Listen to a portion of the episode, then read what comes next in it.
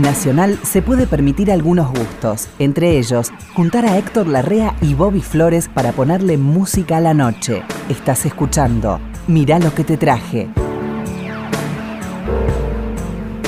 ¿Qué hace, Bobby? ¿Cómo le va, Héctor? Me, me encontré de sorpresa. Sí, yo también. Estaba acá sentado y apareció usted. Y apareciste vos. Es la, la radio, ¿viste? Esas cosas. Sí, no nos vemos nunca. ¿Es la radio una fábrica de sueños? Mi- y sí, sí, yo creo que sí.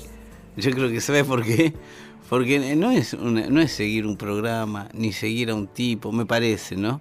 Es un momento. Es un momento que uno está abierto a algo y aparece Claro. de la radio algo Claro. que es un estímulo pequeño. No es algo visual, no es algo que lo envuelve a uno. Puede ser una...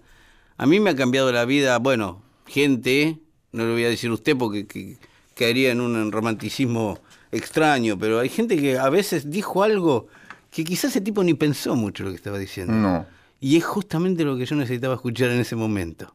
Además, el, el encanto de emitir para no se sabe quién. Eso, sí, ¿Para quién estás emitiendo? sí, sí. Bueno, yo recuerdo el primer consejo que me dio Mareco cuando yo quería hablar en la radio. Me, me hice una prueba, no sé, y entré con todo. Entré con todo lo que sabía, ¿no? Ah, yo- yo- Y me dijo Mareco, está muy bien, está muy bien, pero hablale a alguien, pibe. Le hables a la humanidad, ¿no? Claro, Hablale. claro. Es más chiquito Y esto. mirá que sabía, Mareco. Sabía mucho, Mareco. Todas las disciplinas artísticas conoció Mareco. Era actor también. Sí. Era, era buen actor. era- Buen actor, claro que era buen Sí, actor. sí. Se lucía en teatro, se lucía en radio. En radio, radio. Las actuaciones de Mareco eran Sí, este, verdaderas actuaciones radioteatrales, ¿no? Sí. Hacía, hacía interpretaciones. Sí, sí. Le escribía Wimpy a Mareco. Claro, y él- fue muy importante, Mareco. Sí, sí. Y después, cuando da la vuelta a la vida, que él vuelve con Cordialmente, Cordialmente, Cordialmente. TV, porque Sí. hizo Cordialmente por Mitre, Claro. Radio, hizo Cordialmente TV, hace unos reportajes excepcionales. Yo vi un reportaje que está en, en internet a, a Astor, Sí. Monumental. En el sillón, sí, sí. Eh, sí, ¿viste? Sí, sí. Muy una- bien, ¿eh? Un ambiente distendido que lograba él. Es muy difícil lograr eso en la tele. Sí. Eso para el que no estuvo nunca en la tele es una... una- Pero es muy difícil la lograr carrera de. Mareco ha sido brillante, Sí. en todo sentido, ¿no? Mm, divino. Yo la última vez que lo vi, lo vi en Punta del Este.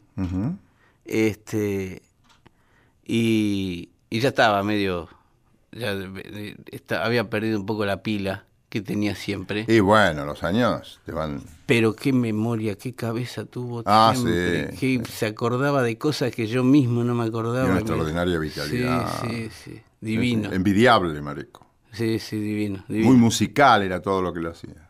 él era muy musical él chiflaba muy bien Sí, sí. chiflaba canciones Hacía enteras todo bien. sí sí Las audiciones este, radiales eran memorables. Sí, sí, sí. Yo empecé con Mareco. Los primeros palotes que hice fue con Mareco en Radio Mitre, acá en el Bueno, edificio este. bueno. Qué mejor. No, nada mejor, nada mejor. Bueno, mirá lo que te traje. Qué lindo, a ver qué me trajo. Te va a gustar lo que te traje. No tengo duda. Ah, Duke sí. Ellington. Bueno, Duke Ellington.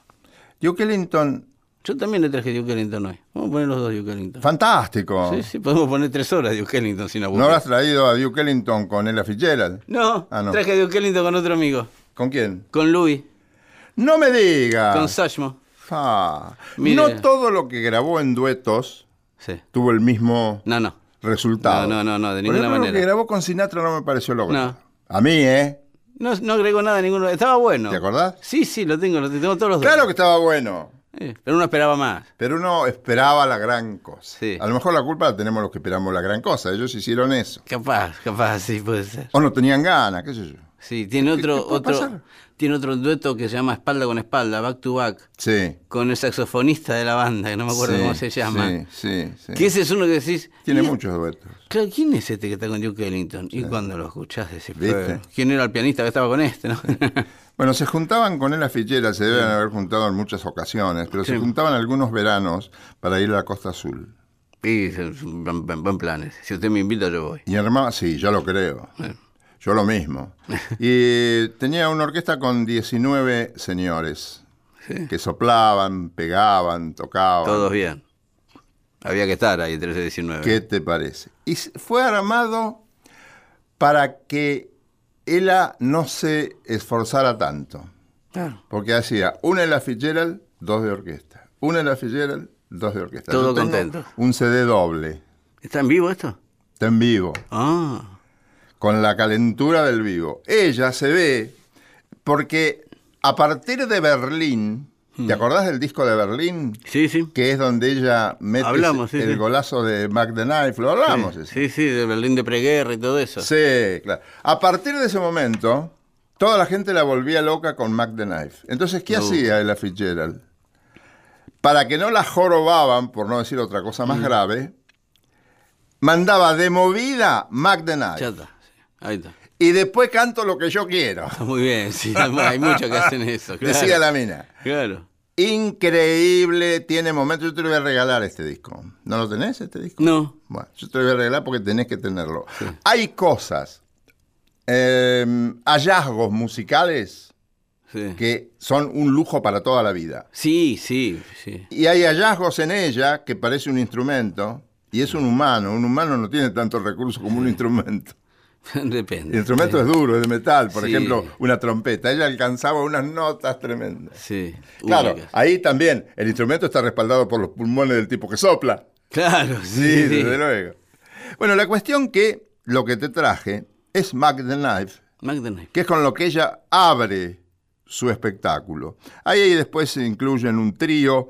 Es de julio, esto se grabó en las sesiones, en las actuaciones, perdón, del 26 al 29 de julio de 1966, Ah, que fue una década muy fuerte también para el jazz sobre todo. para el jazz. Sí, sí. ¿Querés escucharlo? ¿Cómo no? Me encantaría. Este disco será tuyo.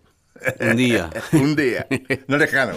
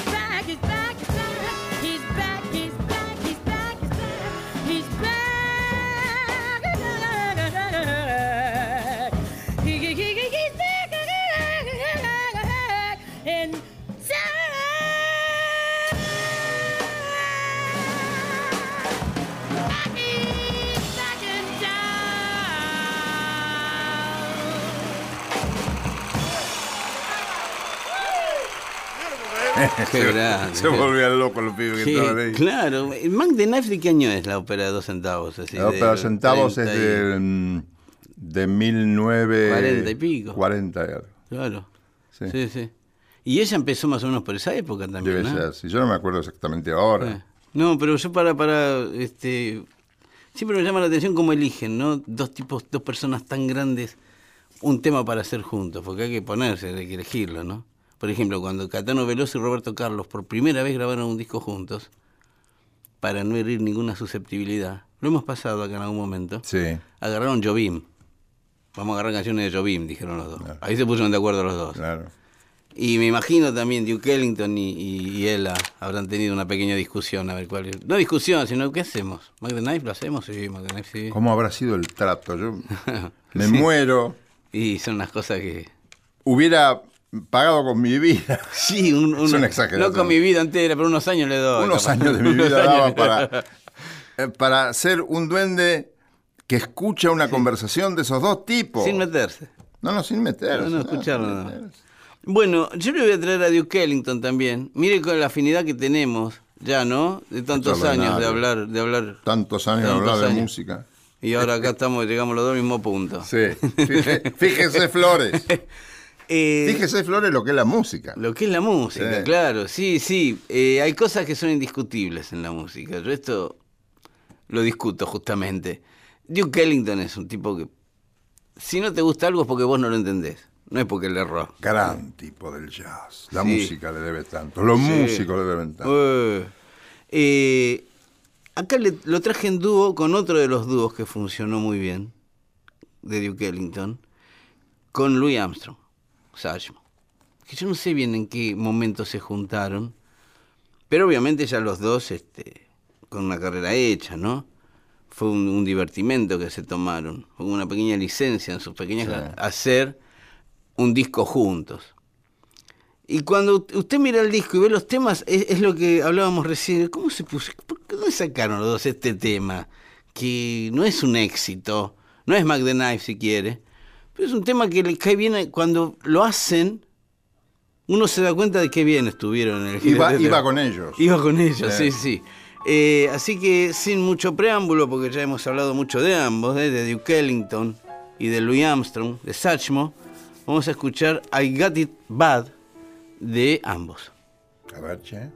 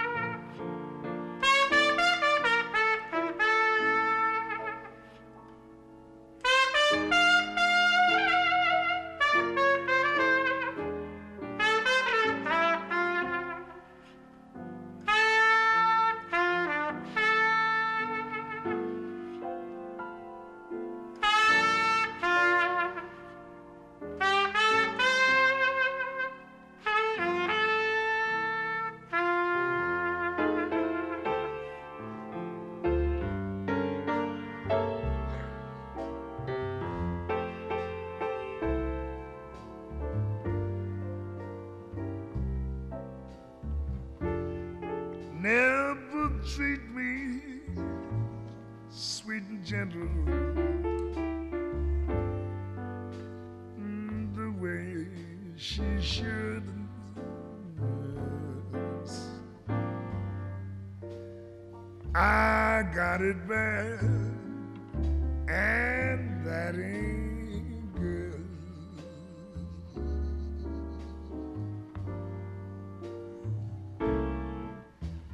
My poor heart is so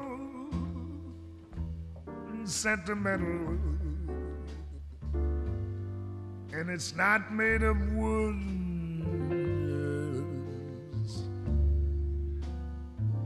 Now I got it bad, and that ain't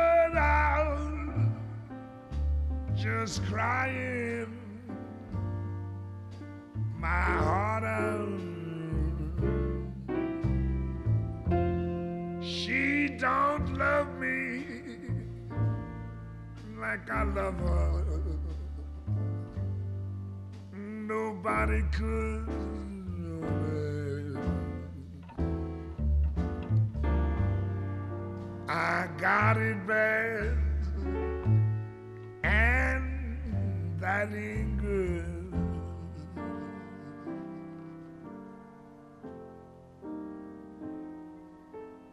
Now when the weekend's over, Monday rolls around, I end up like I started out, just crying. Baby, do some things, does it?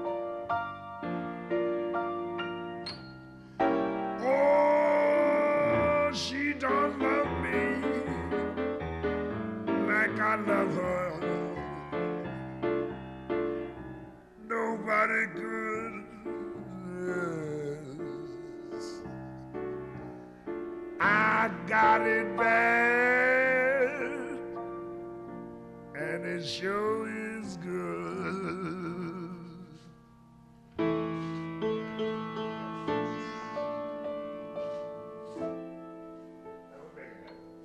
Sí, no era un cantante ortodoxo. Qué maravilla. ¿eh? Sí, sí.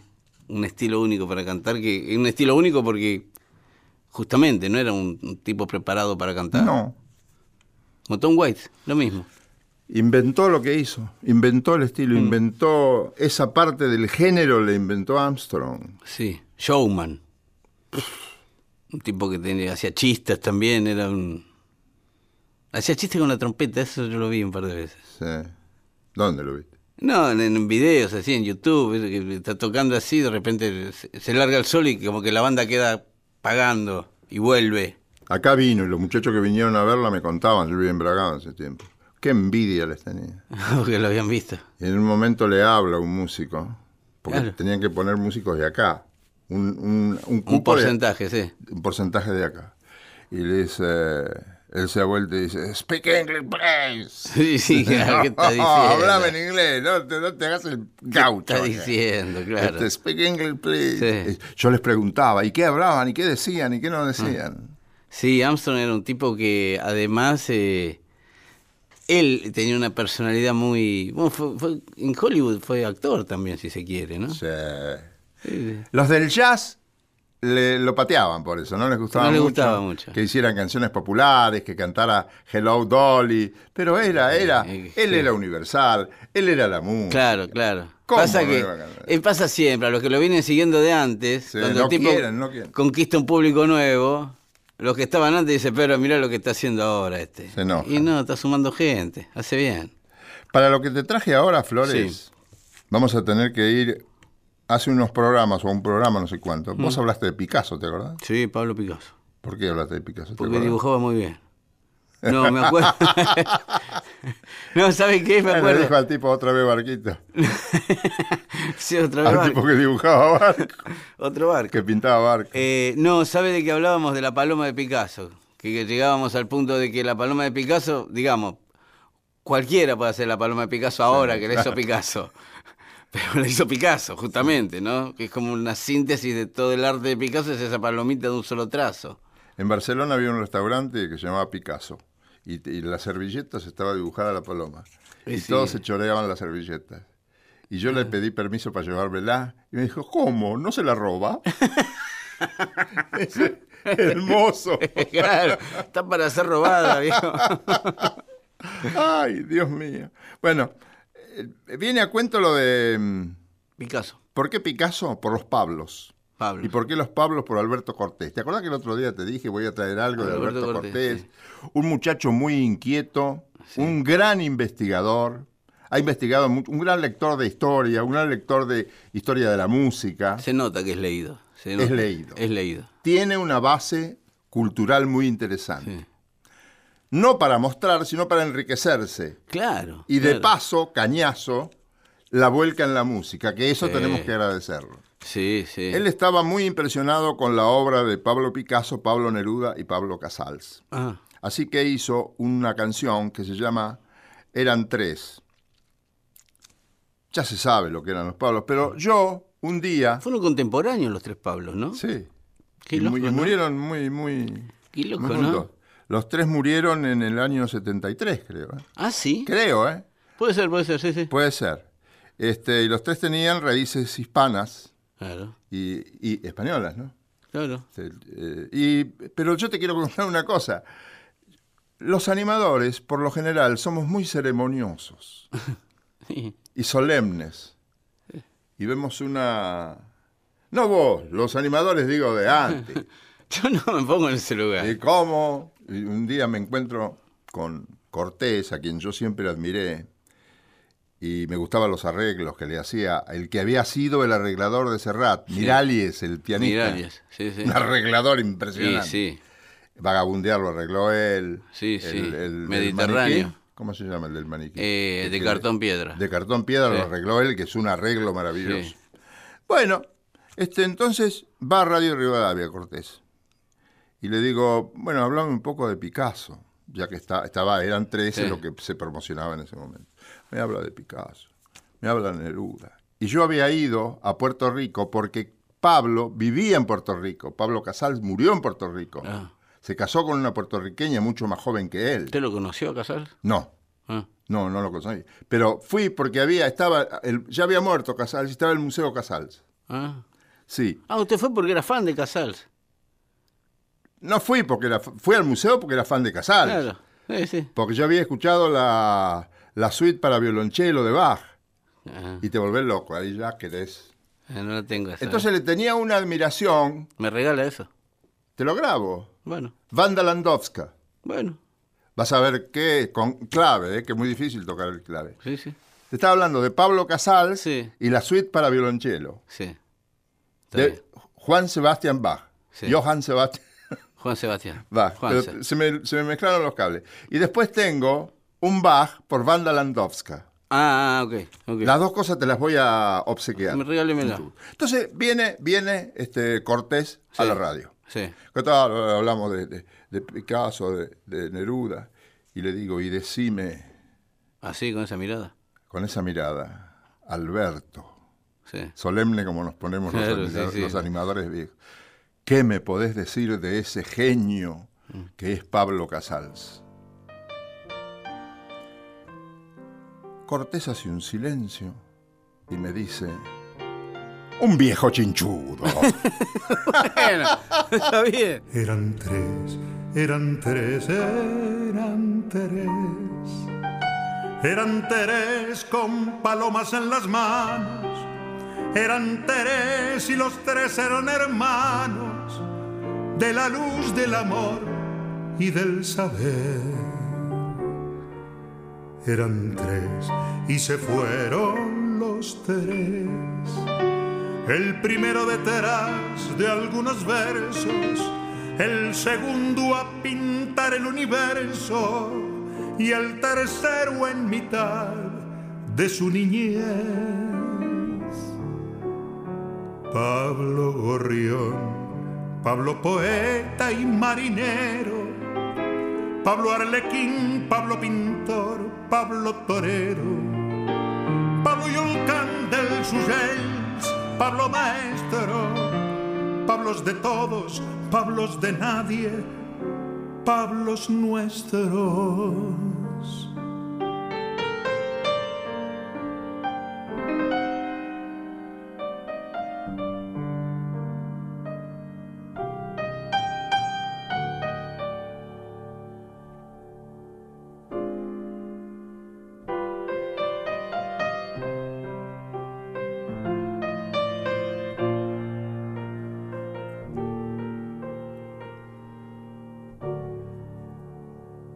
Eran tres, eran tres, eran tres.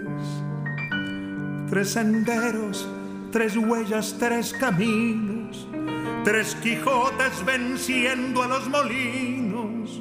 Con un chelo, un poema y un pincel. Eran tres y se fueron los tres. Nos quedamos sin Pablos en el mundo y lo bello sin ellos moribundo. ¿Qué va a ser de nosotros? ¿Qué va a ser sin Pablo Gorrión? Pablo poeta y marinero, Pablo Arlequín, Pablo pintor, Pablo torero, Pablo Yolcán del Pablo maestro, Pablos de todos, Pablos de nadie, Pablos nuestros. Pablo Neruda, Pablo Picasso y Pablo Casals. Eran tres, eran tres, eran tres.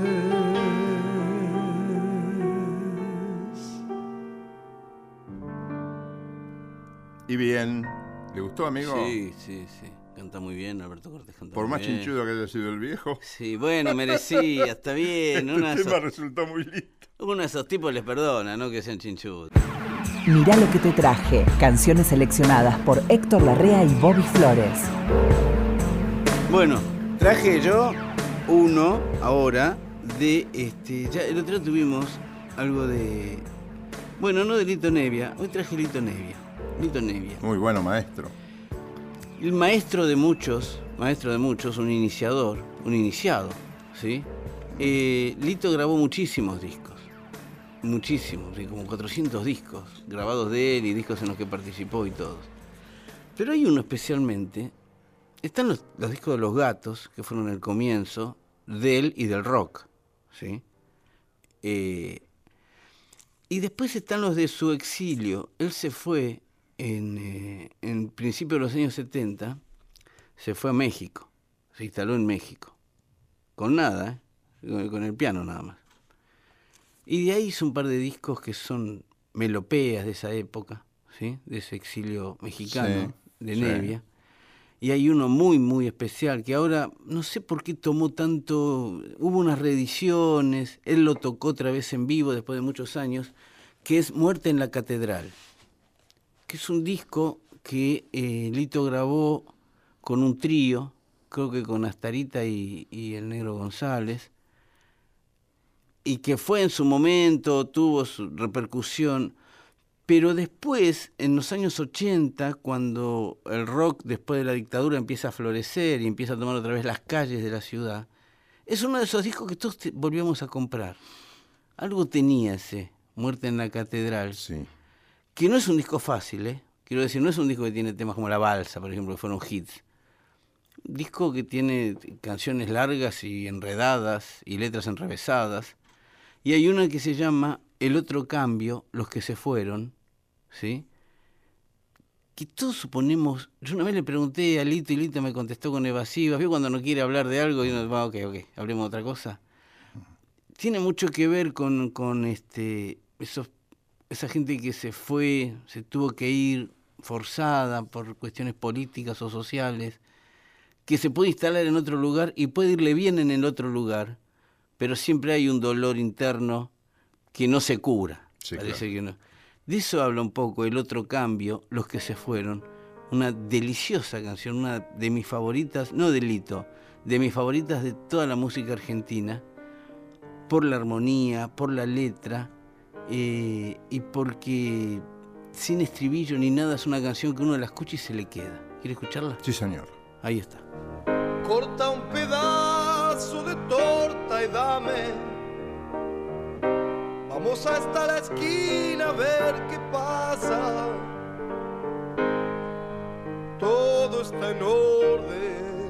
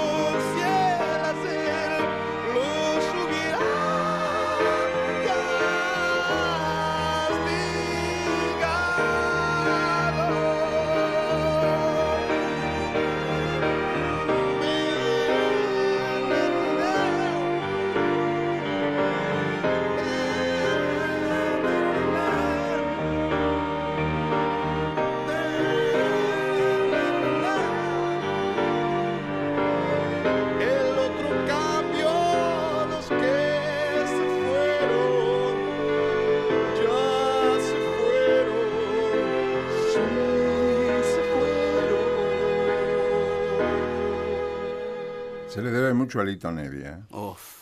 Esta, qué linda obra. Y yo digo que se le debe mucho a Lito Nevia, aparte, al margen de su talento artístico, a su enorme capacidad organizativa para hacer cosas en beneficio de otros. Sí. Por ejemplo, grabar cosas de cantantes que... Por ejemplo, él fue el único que le grabó a um, Virgilio Espósito Sí, cantando. sí, divino. Que no es cantor él. No. Pero ¿cuánto vale espiritualmente, culturalmente, artísticamente ese documento? La versión de Fangal. De Sí, documento. sí, de un hombre cantando los tangos cuya música hizo él. Hizo él. Claro, eso es impagable. Las obras más importantes hechas por él las hizo grabar Lito Nevia, Sí. si no, no estarían. Es verdad. Es Porque verdad. Lito Nevia, al ser él el sello, Sí, sabe cómo hablar con la gente y organizarles la vida. sí, sí. Porque no es fácil manejar artistas. No, y de los que se metía Lito Nevia. Sí, pero le debemos a Lito Nevia Mm. una base, un sustento para el porvenir, Sí. que si no hubiera sido por él, no estaría grabado. Sí, sí, sí, sí. Sí, sí. Eh, Las, revis- las revisitas que él hizo al rock argentino, cuando hace versiones, o hizo discos enteros eh, de canciones de rock argentino, elegido por él, y ahí uno se da cuenta de cuánto le debemos, cuánto material nos queda que ha hecho Lito, ¿no? Sí, sí, tiene razón. Amigo, Sí, ¿te acordás que la vez pasada hablábamos de Agustín Bardi, un compositor? Bardi, sí. Yo te dije un compositor criollista y allí hablamos un poquito de lo que no que se era- lo conocía lo suficiente. que no se lo conocía lo suficiente. Hay una coincidencia de los grandes criollistas que vivían en la capital pegado a la llanura. Claro. Esta, esta gente nació en 1890, casi todos. Fíjate, Arolas nació en el 92. Martínez, José Martínez, el autor del Pensamiento y de Vuelta al Bulín, nació en el 90. Canaro, que también pertenecía a ese núcleo de criollistas, nació en el 88, 1888. Eran todos amigos. Firpo nació en el 84, eran todos muy conocidos. Gardel nació en 1890. Sí. Y ¿Dónde nació, verdad? Y bueno, de- depende. Si hablas con un uruguayo, ¿Cómo- cómo, te va a eh? decir en Tacuarembó. Sí, sí. Y si hablas con otro de los que... Yo no sé. Y si habla con un francés, te dice que nació allá también. Y no, y un argentino también, pero yo no sé dónde nació. No, no se Parece que hubo dos pibes. ¿eh? ¿Eh? Uno que fue a la guerra, murió en la guerra. ¿Un Gardel? Ah, hay quien dice que el Gardel es el que murió. Hay quien dice, yo no lo sostengo. No, no, sí, sí, es imposible. eso. Pero expresión del Priore, Oscar del Priore. Oscar del Priore, hubo dos pibes. Epa, para, Para que Oscar te diga eso. que Oscar diga eso, Sí, ¿no? hubo dos pibes. Sí. Tiene que haber habido dos pibes. Pero no sé, no, yo no me atrevo a meterme No, en no. No, no conozco. ¿Qué sé yo dónde nació Gardel? Sí. Es Gardel. Sí.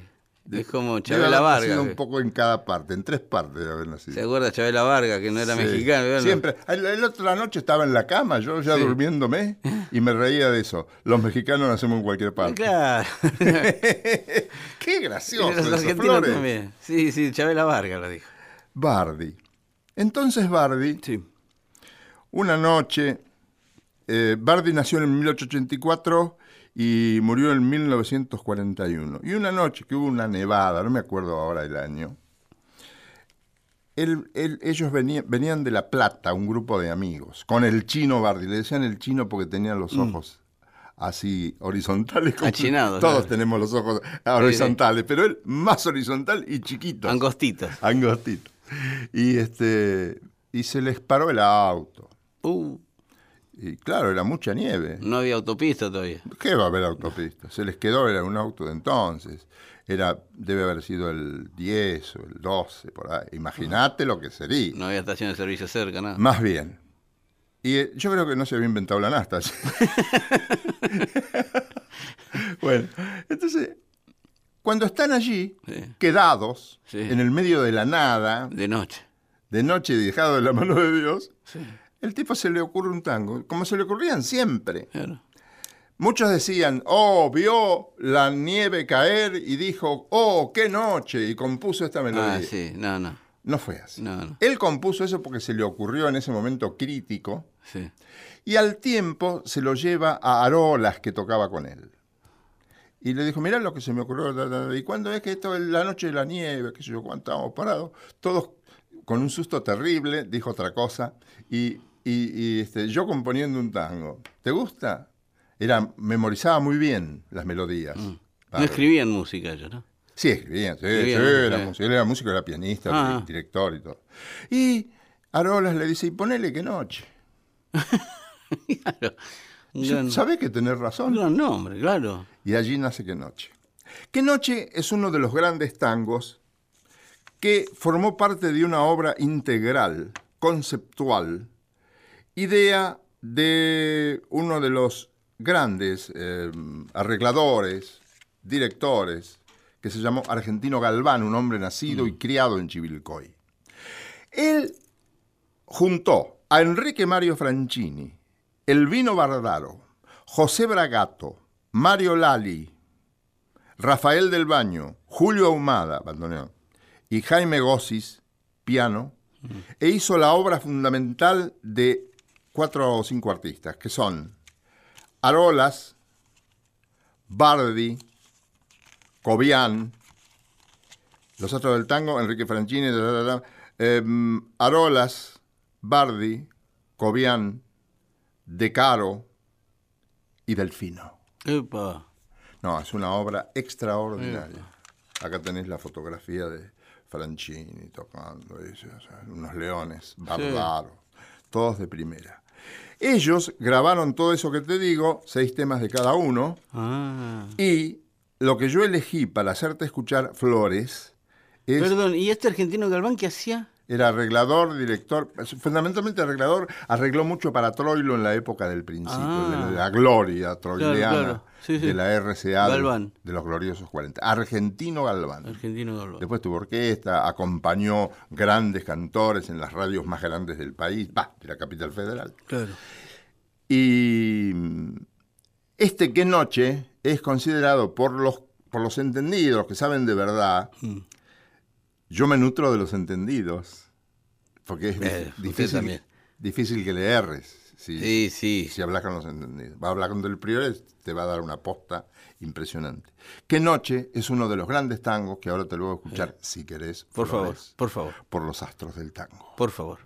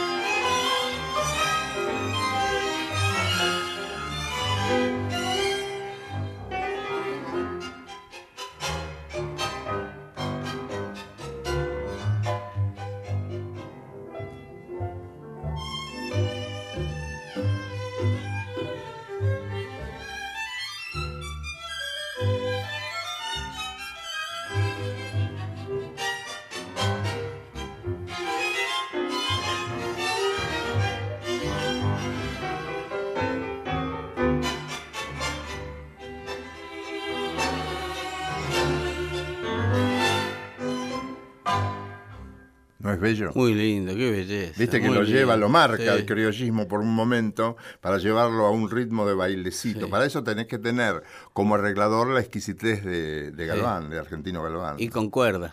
Y con un no es- lo lindo que Qué es. lindo, cuando la cuerda está bien metida, es bárbaro. ¿eh? Sí, sí, sí, sí.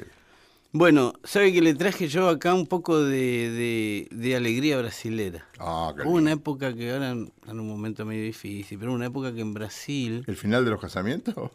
No, no, eso no. Pero Tim Maya, Ah, sí. Tim Maya, sí. originalmente de Barra de Tijuca, carioca, medularmente. Eh, Su primer banda fue con Roberto y Erasmo Carlos. Tim Maya. Él se va a Estados Unidos, tiene un problema así, de, de- un rebeldón era. La verdad que se buscaba problemas todo el tiempo, un gordo, un gordo así, díscolo, lo deportan. Lo Nada menos. Sí, sí, lo debe. Él le dice, o vas a- si te quedas acá, vas a encarar un par de años y salís curado. Y si no te vas, no me voy, dijo. Me voy, me la voy. tomo. Se vuelve a Brasil. No me compliqué la vida. Claro, y cuando vuelve a Brasil, él se encuentra con qué? Con que sus viejos amigos, Roberto y Erasmo, ya eran figuras monumentales en Brasil. Ya de esos tipos salieron ya con el primer disco que hicieron, salieron vendiendo millones. Sí, La joven guardia, toda esa mano. sí. Previa a la Tropicalia, que vendría unos años después, la de Catano, María Betania, Chico Buarque. Sí. Roberto y Erasmo y Tim Maya eran medio previos a ellos. Tim vuelve a, a Brasil después de haber intentado tocar en Estados Unidos, que no le fue bien porque la verdad tenía problemas todo el tiempo. Eh, La verdad es que estuvo ilegal todo el tiempo en Estados Ese era el problema, no podía trabajar porque no estaba ahí. Qué difícil debe ser eso. la- Y la- sí, así que se vuelve a Brasil y dice, yo tengo que hacer otra cosa, porque la verdad que la que hacíamos ya la hacen estos dos que le va fenómeno, no hay lugar para mí. Que encima no tenía la pinta de Roberto y Erasmo, que eran tipos pintones, que a las chicas les gustaba. ¿eh? Este team era negro, gordo. La verdad no, no, no podía competir con los otros desde la tapa. Dijo, así que yo voy a hacer lo que aprendí a hacer en, en allá. ¿Y qué había aprendido a hacer allá? Soul. Él estuvo en los Estados Unidos en, en el momento en que se está armando Motown y Stax y Yo te Curtis Mayfield. eso, si él había conocido Motown. Est- Estuvo en el meollo de todo eso, porque él era músico, era bueno. Pasa que era brasilero, ¿no? Y Motown era el centro de la cosa, ¿no? En el soul, ¿o ¿no? En Nueva York. En Nueva York. En Nueva York. Pues después en Chicago estaba Curtis Mayfield, que nunca transó con la Motown. Y Ah, ar- ¿no? armó su propio sello. Ah, ¿no era nacional? No, no. ¿La Motown? No, no. No, no. La Motown Yo era. creía que, copó to- que había copado todo Estados no, Unidos. no, la Motown era de la costa este. ¿Ah, sí? En Chicago estaba Curtis Mayfield y en Filadelfia estaban Lamont Dozier Holland, que era una- un trío de compositores que tenían sus propios artistas. Bueno, había mucho, mucha, mucha, mu- hay mucho territorio, Claro. mucha extensión y Como- mucho artista negro. Como en el blues, lo mismo. Claro. El sol de, el sol de la Motown no es igual Buenos al sol de artistas Chicago. negros a patadas. Claro. Claro. Curtis lo que tenía de diferente, Curtis Mayfield, que ya lo vamos a tener acá, es que componía con la guitarra. Algo raro en el soul, que generalmente Sí. componían los pianistas. el piano. Y el sonido de Filadelfia, el Philly Sound, que era de estos tres, que le dije, Holland, Dozier Holland, eh, y Lamont también, una serie de compositores que tenían sus artistas y le daban sus canciones, que era el, el proceso inverso. No era el artista que le daba la canción que había hecho al arreglador y él la arreglaba. Estos le daban la canción ya hecha. Diferentes tipos. Bueno, este estuvo en, en Nueva York, Chicago, estuvo mamando todo ese comienzo. Entonces llega a Brasil y hace una música que a los brasileños más ortodoxos le parecía medio...